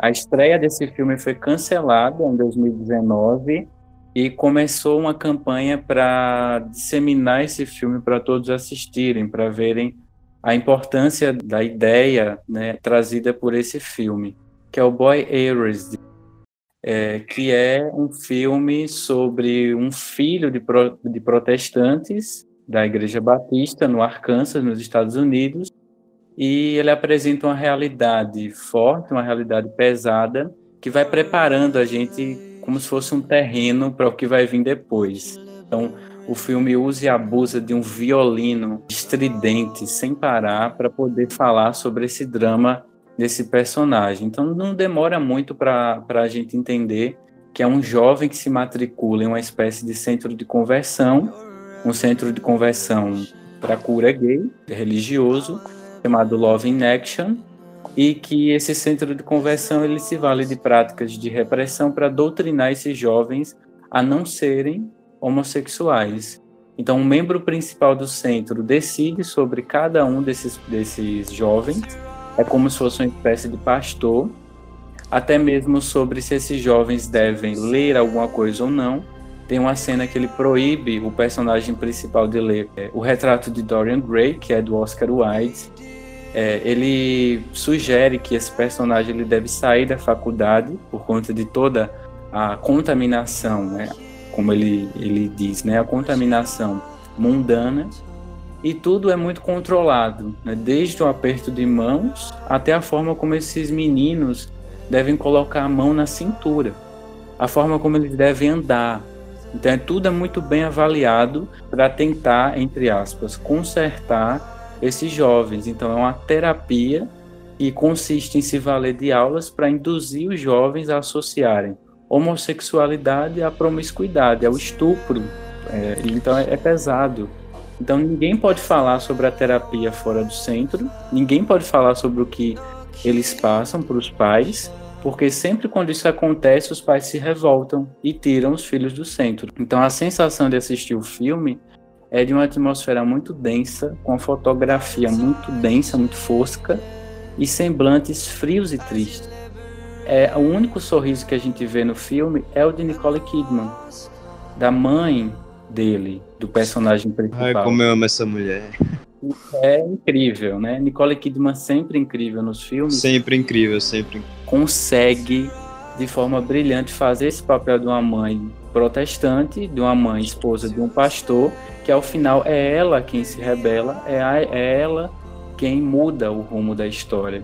Então, através dos flashbacks, a gente entende como esse personagem chegou até ali, foi ele mesmo que quis, de um, de um telefonema né, que ligam para os pais, dizendo que ele tinha feito alguma coisa errada. A gente entende que foi a tentativa de estupro, aqui vai spoilers terríveis. A tentativa de estupro que ele sofre ele se depara com esse centro a partir dessa informação que é colocada para os pais, né, de que ele é homossexual. Eu destaco algumas cenas que são extremamente pesadas e que nos fazem refletir sobre a perversidade que a religião pode ser para o ser humano, principalmente para o LGBT. Que é a cena em que o personagem principal está correndo e ele se depara com a propaganda de um homem sem camisa e tem uma música de violino muito tensa, né, como se algo terrível fosse acontecer, e ele atira uma pedra contra a tela. Ele começa a quebrar a tela com a propaganda do homem sem camisa. A outra cena é o clímax da história, é a virada da história, que é uma espécie de ritual que você é apresentado a um caixão em um primeiro plano, você pensa que alguém morreu mesmo, mas depois a gente descobre a perversidade, a coisa mais medonha que é esse centro de conversão. É um ritual simbólico né, em que um jovem ele declara que a sua versão homossexual está morta. Então não tem ninguém no caixão. O que tem é o símbolo, é a, a simbologia da versão homossexual dele. E depois disso os pastores começam a espancar o menino com a Bíblia e uh, os pastores pedem para a família fazer o mesmo, pegarem a Bíblia e baterem na cabeça dele. Depois esse menino é rebatizado. No outro dia a gente sabe que ele se mata. Depois ele se mata e esse suicídio faz com que a mãe do personagem principal e o próprio personagem principal tenham uma mudança né, na forma como eles se veem, como eles veem toda aquela questão em volta do centro de conversão.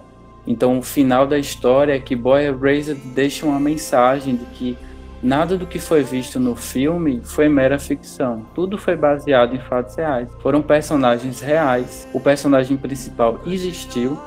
O pastor, o membro, né, que não tinha formação nenhuma de psicologia, de nada, de medicina nenhuma, existiu e uma mensagem é transmitida na tela falando que mais de 700 mil LGBTs nos Estados Unidos já sofreram algum tipo de terapia de conversão. É, o que o filme mostra é toda essa carga, ele não se pretende ser leve, ele é um filme pesado, ele é um filme denúncia, né? E ele é um filme formativo, de formação, no sentido de que ele fala sobre um tema que é delicado, que é polêmico, atrelado à religião, como julgamento, como negação da condição de existência do outro. Como é que a religião traz como princípios o amor e a solidariedade universal nega a existência do outro? É, e é interessante falar, né, sobre essa coisa da existência de centros de conversão, né?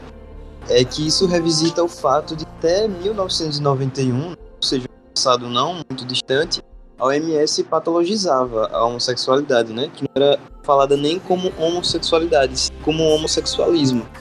Quando o Bruno estava falando né, sobre o filme, me lembrou até que eu, quando eu estava fazendo a pesquisa para um documentário que eu fiz, inclusive foi meu TCC, é, eu conheci o Arautos do Evangelho. E, sei lá, para quem assiste Fantástico, viu que rolou BO.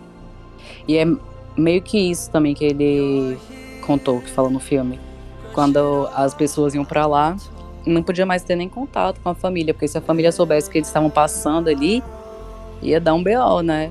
Não ia, tipo assim, aceitar. Tanto que uns pais tiraram e rolou muito isso. Tem outro filme também com essa temática, que é Desobediência. Ele é um filme de 2017 são as duas protagonistas. Acontece que uma, ela volta para a cidadezinha lá dela, Natal, depois que seu pai morre. O pai dela é o quê? Nada mais, nada menos que um rabino. E aí, quando ela volta, ela encontra a melhor amiga dela, lá de infância. E aí sobe aquela paixão fervorosa e proibida, daquele jeitão que só tem na sessão da tarde, a logo azul, tipo esses romances, não, brincadeira. Mas aí ela tá casada e aí, gente, começa uma levada louca, uma coisa maravilhosa, e elas duas vão explorando aí limite, e tem sexualidade, e tem fé no meio, e mais fé no meio, mais sexualidade e proibida. Então vocês assistam, porque também vale a pena. Fica também essa dica aí.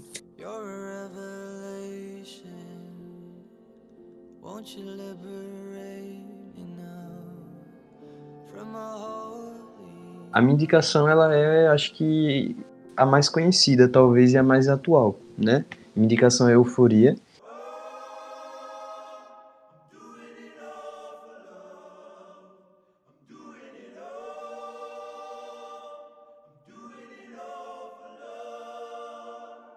A série da HBO é estrelada pela Zendaya, né?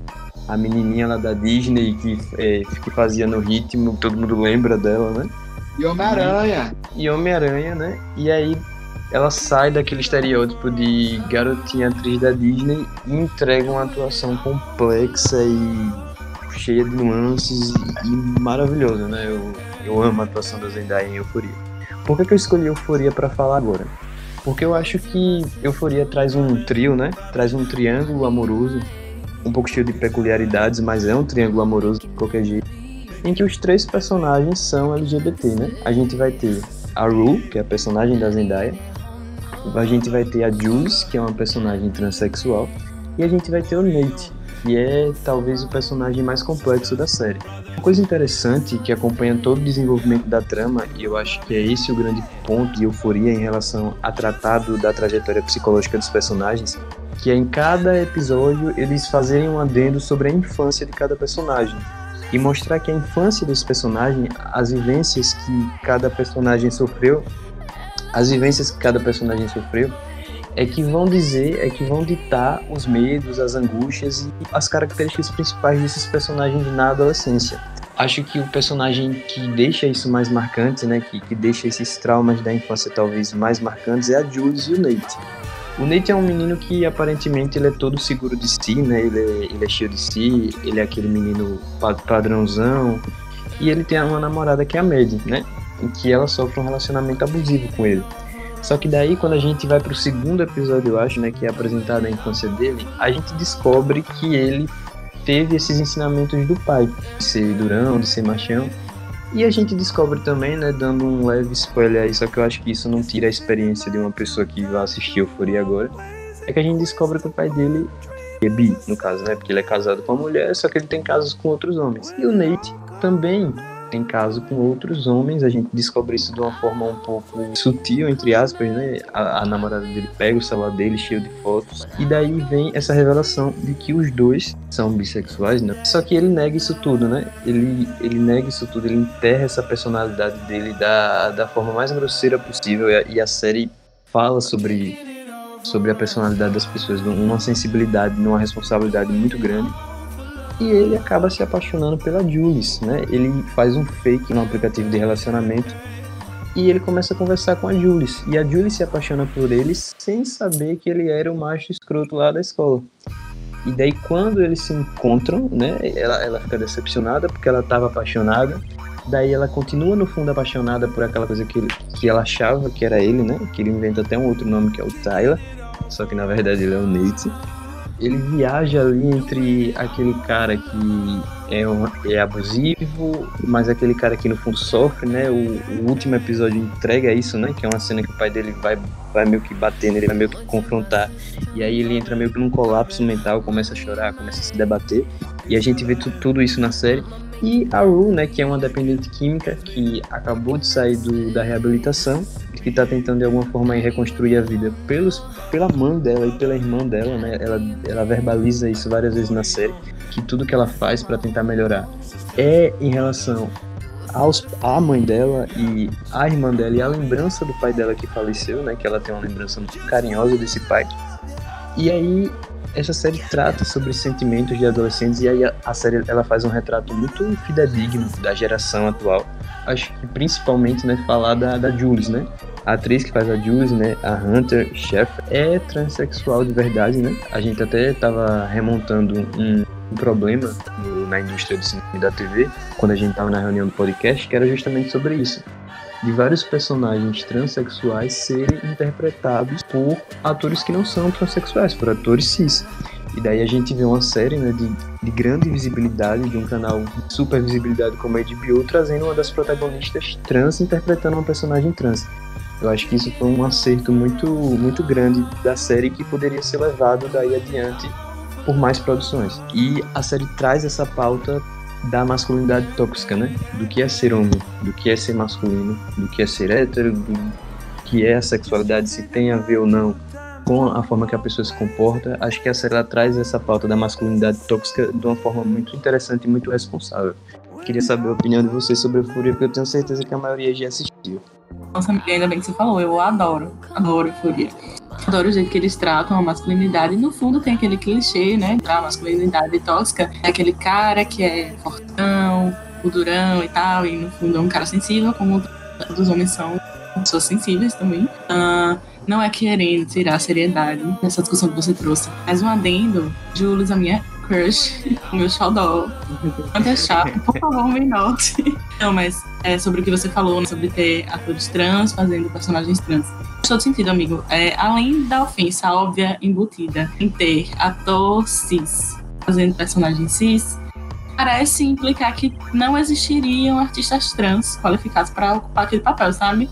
É, faz. Pra mim, tira muito da credibilidade, não vou mentir, sabe? É muito fácil fazer uma pesquisa super, tipo, uma pesquisa muito superficial e colocar um artista cis famoso, um, um ator cis, atriz cis, famosos para interpretar um personagem, porque essa imagem vai vender. E aí, enfim, além de violento, né, obviamente, isso enfraquece a mensagem que aquela produção quer trazer, sabe? Porque se você quer fazer, quer fazer sua produção, sua série, seu filme, seu curta, sua novela sobre uma pessoa trans e você traz um ator cis, faz sentido, sabe? Tipo, tá invisibilizando esse grupo da mesma forma, jogando pro lado, empurrando para baixo do tapete essa questão, enfim, é meio hipocrisia. E a gente tá falando de uma das personagens principais da série, né? Sim, linda, maravilhosa. Mas de um modo ou de outro, ela é aí disputada, de certa forma, pelo vilão e pela mocinha da história. É um ponto até que muitas pessoas fizeram crítica à euforia, né? Das poucas críticas que eu vi negativas em relação à euforia, é que euforia tem um quê de maniqueísmo. Eu acho que Euforia, assim, ela tem uma coisa muito positiva nessa produção, é essa facilidade e essa sensibilidade de conversar com essa camada mais jovem. Assim, eu acho que a galera de 15, 16 anos vai, tipo, se identificar totalmente com a série. Como eu, mais velho um pouco, e como pessoas mais velhas ainda conseguem se identificar. Eu acho que a camada e a profundidade que ela dá aos personagens e a toda a trama que envolve e fora a, a fotografia da série, que ela usa como as metáforas com maquiagem. Com certeza, a fotografia da série é uma coisa que não pode passar despercebida, né? É algo assim, fora do comum. Assim. E bem atual, eu acho. Euforia tem uma estética cinematográfica, né? Jogar em um neon que você fica sem piscar.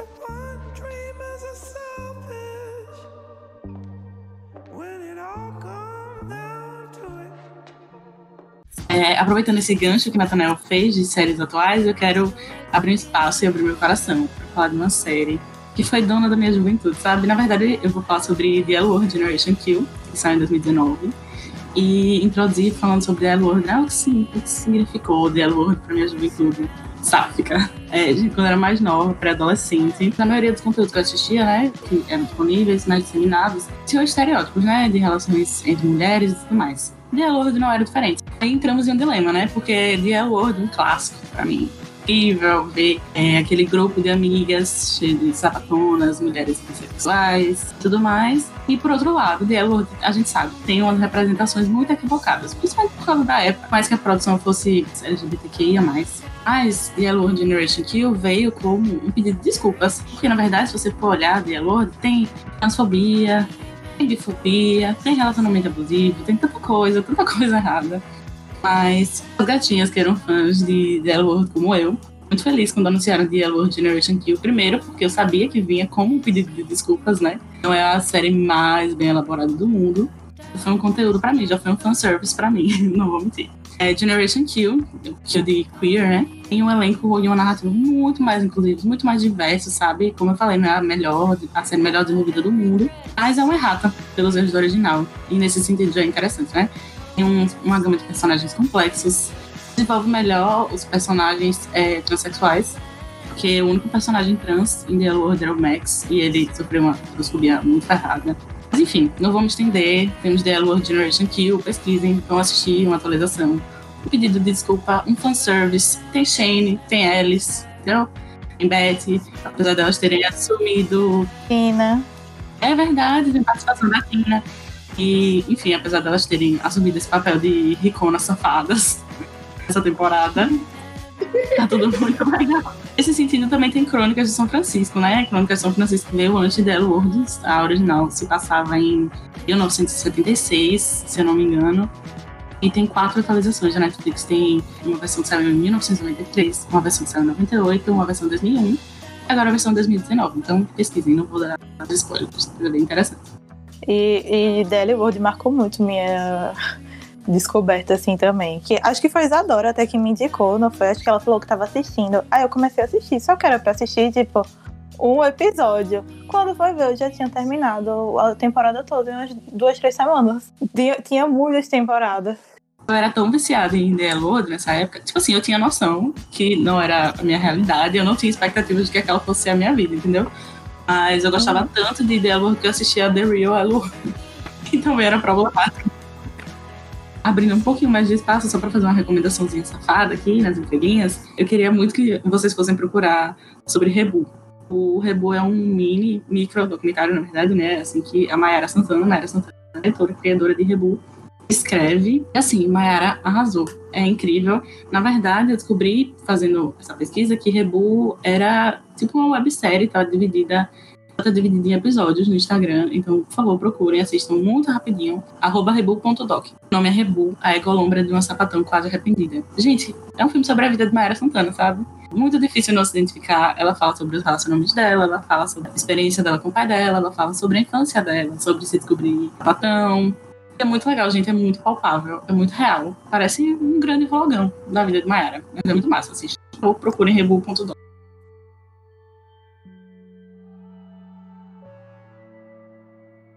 Bom, vamos lá agora. Rodada de fogo para finalizar o podcast. Nessas indicações agora, se vocês vão dar like, super like, se vocês aprovam. Eu vou jogar um aqui bem massa. Carol. Que like. Super like. 100%, 100%. Não ganha meu super like, não. Ganha um like. Vou jogar então meu filme que ninguém falou ainda. O filme do meu coração, que aquece minha alma, que é Me Chame Pelo Seu Nome. Esse Amo. filme eu que fiz. Eu que fiz, então eu vou dar super like. Eu dou like.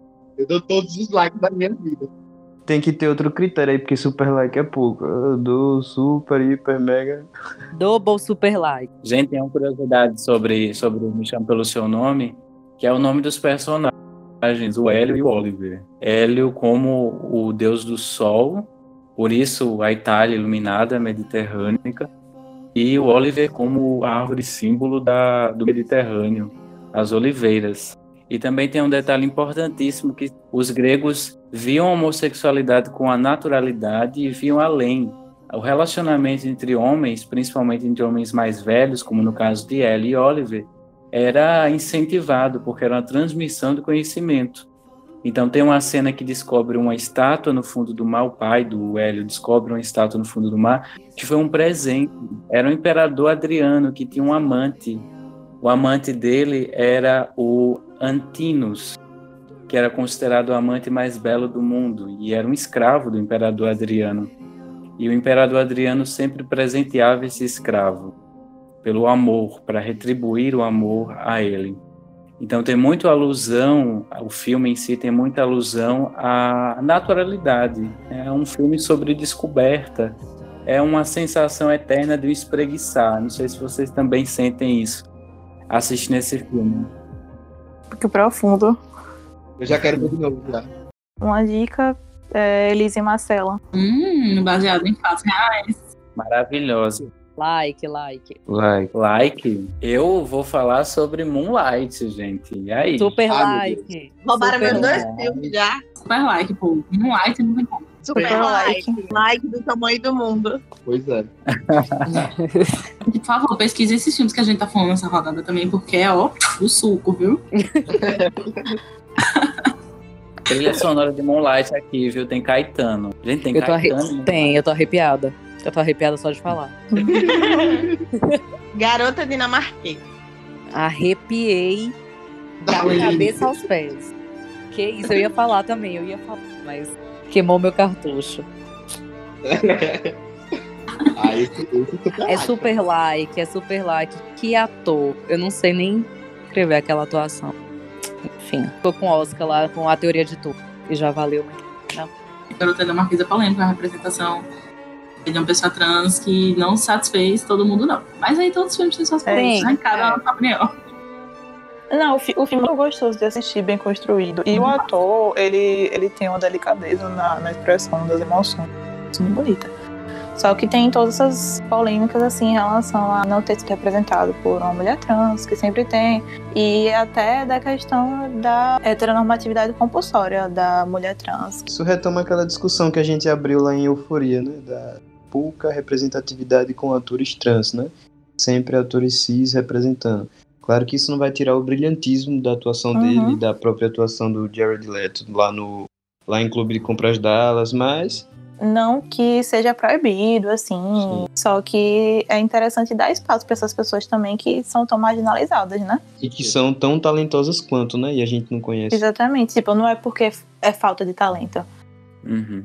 sabe? Porque a quantidade de atores e atrizes que são descobertas aí Justamente. ness- nessas buscas para filmes. O segredo de Brookback Mountain. Nunca assisti. Boa 09. Clássico, eu não curto. Eu gosto, eu gosto muito. É riff, né, gente? Eu, eu acho Não, é like, assim, não É é. like. Gente, vamos também dar X aí, viu? Vai ser também no amor. Todo mundo aqui vai entender. Pode dar X aí quem quiser, vamos aí. Eu dou like. Não é um super like. Gente, eu vou jogar Criada, The Handmaiden. Filme, Ai, quem não dá super like não é mais meu amigo. Super like. Super like, então, Isadora. Super like. Pra não perder essa amizade de like, 12 só por causa do anos. Isadora. É. Tá É. anotado. Não, mas fala sério, gente. É bom The Handmaiden criada. Ah, eu amo esse filme, gente. Vou colocar aqui um filme talvez não tão conhecido. É As Vantagens de Ser Invisível. Ah, eu gente, é mu- muito conhecido. Eu dou like. Super like, pra mim é super like. Vou chegar chegando, que eu sou da polêmica. Então vou indicar pra vocês Gia, Fome e Destruição. Quem quiser ver a Angelina Jolie no auge daquela beleza e de uma atuação, pode favoritar isso aí, galera. Filme de 98. Eu não vi esse Eu filme. já vi esse filme. Esse filme. Rapaz, eu, quando eu assisti, eu gostei muito, assim, sabe? Mas eu não lembro se existe alguma problemática, assim. Não posso opinar. Que faz muito tempo que eu assisti. Mas enfim, na minha visão de resquícios. Faz muito tempo que eu assisti também, né? então pra mim é like. Eu dou like, eu, le- eu lembro bem. Não, eu lembro que eu gostei bastante. Talvez um like, um super like, assim, se o super like, não sei. Depende de como esteja o Tinder no dia, né? É. A gente não pode gastar o super like assim.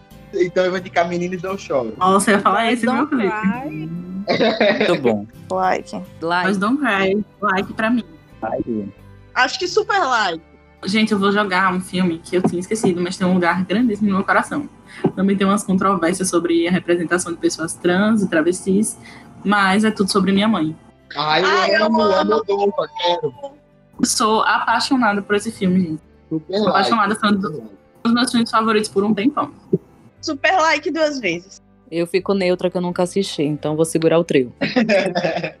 Também nunca assisti. Muito Também. Tomboy.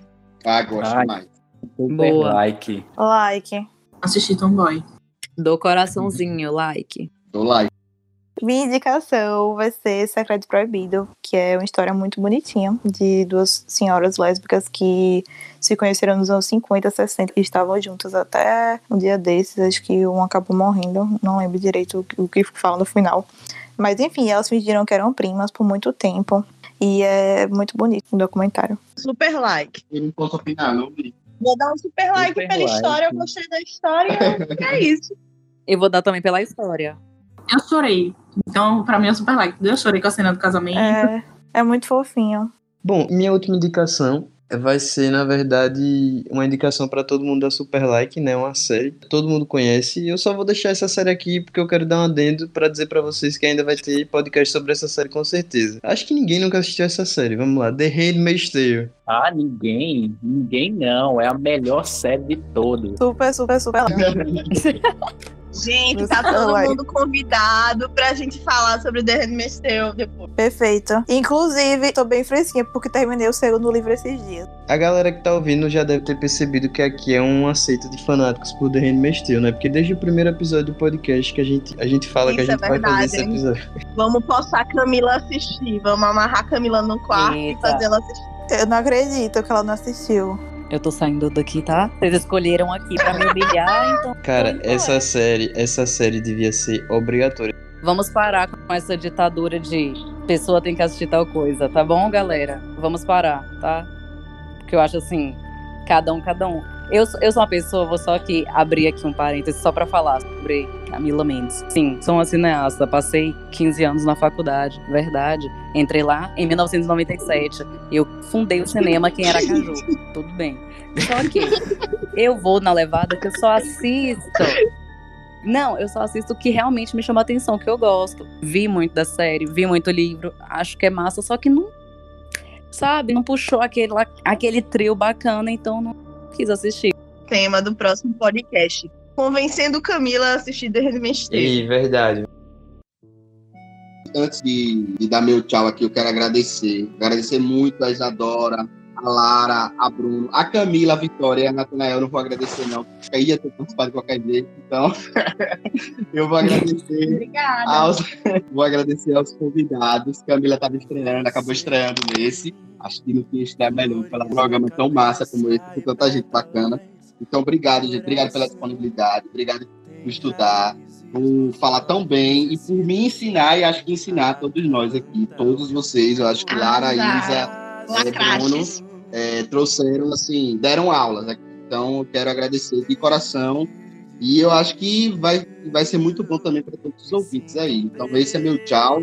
E eu quero ouvir também de vocês aí, o que vocês acharam.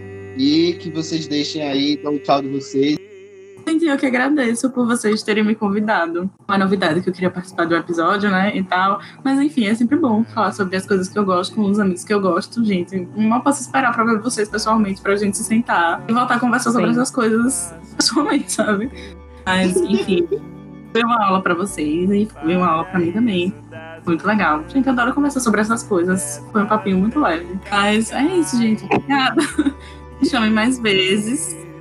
Ou depois desse bate-papo maravilhoso. Veja, é, o que significa ter um podcast sobre a temática LGBTQIA+, hoje, o que significa poder falar em um mundo com 73 países que ainda condena qualquer tipo de modo de vida, qualquer tipo de existência que não é hétero, é, em um mundo em que 13 países ainda condena isso como morte, e em um Brasil que tem visto, que tem avançado no autoritarismo, que tem avançado num discurso de retorno à ditadura militar, que humilhava e que é, calava e censurava e batia, torturava qualquer tipo de coisa que fosse contra os preceitos de quem estava no poder. Então, só o fato de nós estarmos falando aqui num podcast só o fato de nós podermos expressar nossas opiniões, nossas liberdades, então nosso podcast é sobre liberdade, sobre superação como liberdade, isso já é uma forma de resistência. O podcast em si é uma forma de resistência. O que significa eu, Isa, Lara, é, termos todo esse espaço e Vitória, Camila, Felipe e Natan comentar sobre essas temáticas significa avanço, significa o que existe de mais democrático né, num país que tem se perdido em discursos autoritários. Então, para além da minha condição de existência, eu agradeço por estar aqui. Agradeço por ser uma voz, entre outras, que representa milhares de outras, talvez bilhões de outras. Então é isso, muito obrigado, aprendi muito e para mim, eu vou sair daqui desse podcast muito mais alimentado com conhecimento, muito mais feliz. Por que vocês me deixaram falar primeiro? amiga, é melhor falar primeiro do que depois. Mal. Agradeço. Primeiro eu queria agradecer o convite. Foi muito bom ter participado, aprendi muita coisa. E já anotei várias dicas aqui de coisas que eu não tinha assistido ou, ou visões que eu não tinha explorado. Então façam isso também. Anotem tudo, já vão olhando no YouTube os trailers para ver quais vocês gostam mais e para depois assistir. E é isso. Pegando um pouco do, do gancho de Bruno e resumindo, quero terminar com o Fora Bolsonaro. Yeah. E é isto. Como eu posso competir com o Fora Bolsonaro? Mas é isso, gente. Quero agradecer vocês. Vocês foram incríveis. Obrigada de novo. Obrigada por topar essa maluquice com a gente e ficar esse tempo todo aqui discutindo coisas muito importantes e falando abobrinha ao mesmo tempo. É, aprendi demais com vocês. E é isso. Obrigada. Falou. Então, eu quero agradecer e aproveitar que é minha estreia. Vou dar cinco segundos para vocês pegarem uma canetinha aí e anotarem porque sim, eu trago mais filmes, porque é muito importante disseminar. A gente vai ter, tudo isso aí vai estar na Netflix, Telecine, Amazon tem, ó, com a mesma temática. Jonas, meu melhor amigo, Além da Fronteira, Sobre Nós, Beijos Escondidos, O Golpista do Ano, a Loading Carey, Um Estranho no Lago, Antes do Anoitecer, Com Amor Simon, Filadélfia, que já foi citado, Mil, que a Voz da Igualdade, Cisne Negro, Carandiru, por favor, assistam. Rodrigo Santoro fazendo Lady Di. Que personagem. Alex Strangelove, Mariposas Verdes, Handsome Devil, Holding the Man, e por aí vai. Tem tomates verdes fritos, tem Imagine Eu e Você. E é isso. Fica aqui também a dica de que desenhos animados também já falam sobre. Tem Gravity Falls, tem The Loud House. A gente tem aquele personagem icônico intitulado como Ele nas Meninas Superpoderosas, que representa ali o capeta, a gente não sabe o que, que é, porque tá de salto alto, tá de batom, tem aquela voz, tem Então acho também muito importante. E viva, viva, viva a diferença que resista mais e muitíssimo obrigado pelo espaço. E para encerrar esse episódio especialíssimo, né, do Lapso Temporal, quero agradecer aos nossos convidados que toparam essa ideia aqui com a gente. É, só para vocês saberem, né? Isa e Lara são duas amigas pessoais, íntimas minhas e de Vitória. Então a gente já se conhece há muitos anos e então eu, eu sei. E de Felipe. E de Felipe que também. é o guerreiro.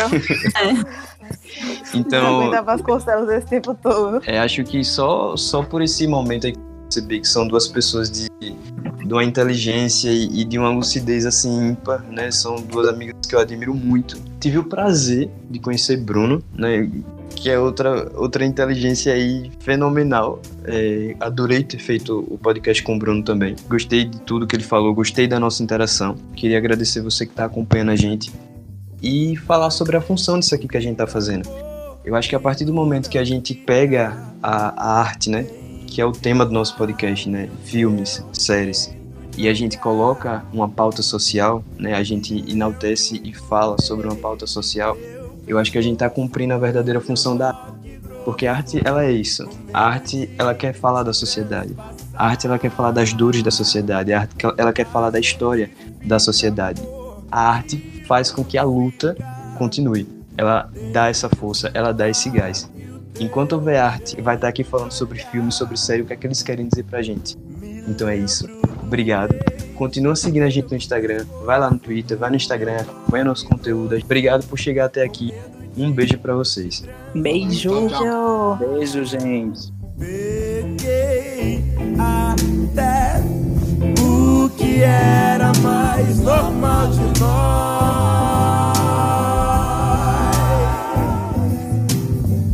E convidou.